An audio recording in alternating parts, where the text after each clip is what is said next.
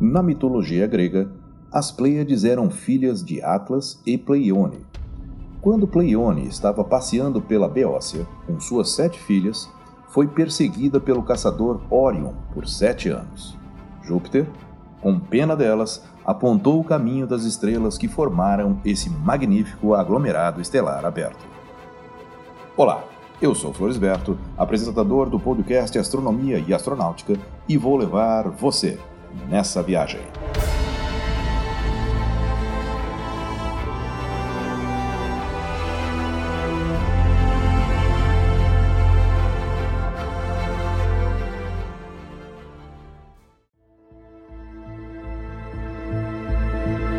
As Pleiades é o mais impressionante exemplo de aglomerado estelar aberto que pode ser observado a olho nu e está localizado na constelação de Touro.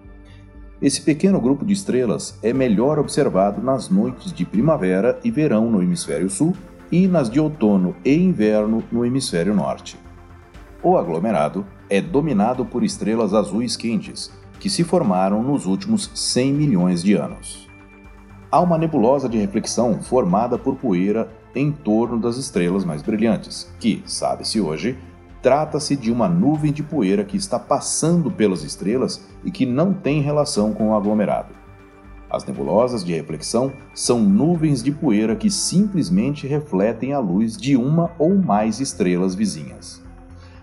Nas noites claras, podemos reconhecer apenas seis estrelas desse aglomerado, mas com olhos aguçados e condições meteorológicas ideais, é possível reconhecer até nove ou dez.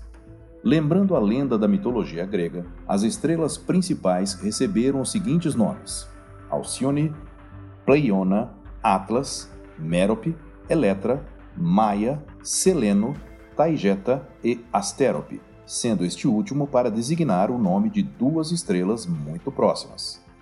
Com a ajuda de uma pequena luneta ou um binóculo, é possível distinguir um número muito maior de estrelas.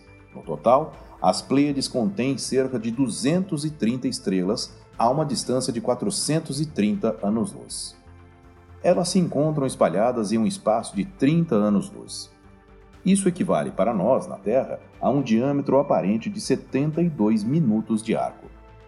O aglomerado contém inúmeras estrelas duplas ou múltiplas. No entanto, observações recentes chegaram a contabilizar 500 estrelas pertencentes ao aglomerado, espalhadas em uma área de 2 graus de extensão, que corresponde a quatro vezes o diâmetro da Lua cheia. As principais referências às Pleiades são encontradas nos livros Ilíada, escrito por volta de 750 a.C., e Odisseia, escrito por volta de 720 a.C., ambos de Homero. As Pleiades estavam conectadas ao calendário agrícola dos gregos antigos. Há também referências às Pleiades na Bíblia, onde é chamada de Kima. Na língua japonesa, seu nome é Subaru, que serviu de inspiração para a indústria de automóveis de mesmo nome. O nome persa é Soraya. Estudos realizados utilizando o telescópio espacial Hubble e, a partir do telescópio de Monte Palomar e Monte Wilson, chegou-se à conclusão de que está a uma distância de 440 anos-luz da Terra. No catálogo Messier, ele é identificado como M45. Os cálculos sugerem que o aglomerado levará 250 milhões de anos para dispersar com as interações gravitacionais. Por isso, ainda poderemos admirar esse aglomerado por muitas gerações. Eu sou Floresberto, produzi e apresentei esse podcast Astronomia e Astronáutica. Até a próxima viagem.